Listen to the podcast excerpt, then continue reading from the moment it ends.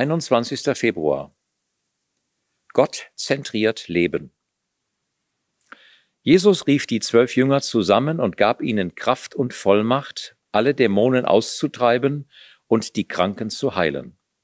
Er sandte sie aus mit dem Auftrag, die Botschaft vom Reich Gottes zu verkünden und die Kranken gesund zu machen.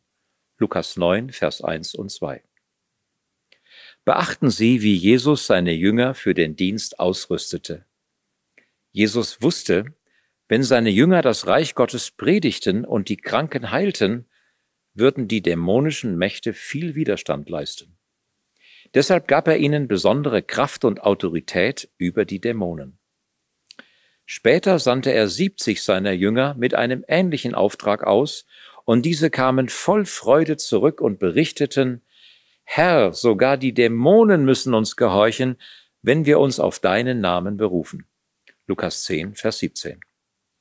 Diese Missionare wussten, dass Dämonen existierten und dass sie eine Macht darstellten, mit der sie in ihrem Dienst rechnen mussten.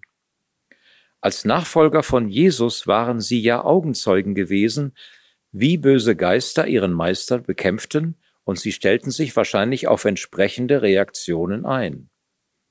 Vielleicht nahmen sie den Auftrag sogar mit Angst und Zweifeln an, im Blick auf den dämonischen Widerstand, der ihnen begegnen könnte.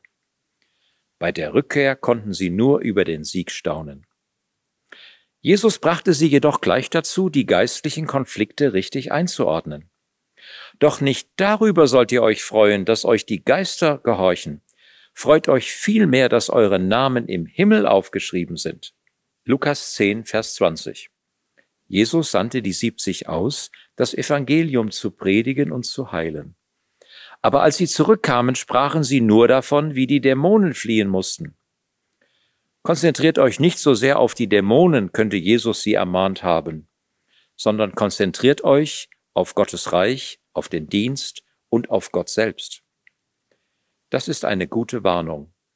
Wenn Sie Vollmacht über das Reich der Finsternis in Ihrem Leben und im Leben anderer ausüben, besteht die Gefahr, dass sie sich als eine Art geistlicher Freiheitskämpfer verstehen, der hinter jeder Tür einen Dämonen sucht.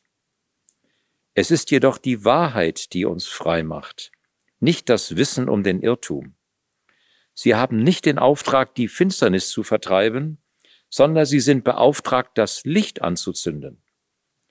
Ohne ihre Identität als Kind Gottes und ihre Stellung in Christus hätten sie überhaupt keine Vollmacht. Gebet. Herr, dein Licht ist so stark, dass es die tiefste Finsternis erhellen kann. Preis sei dir.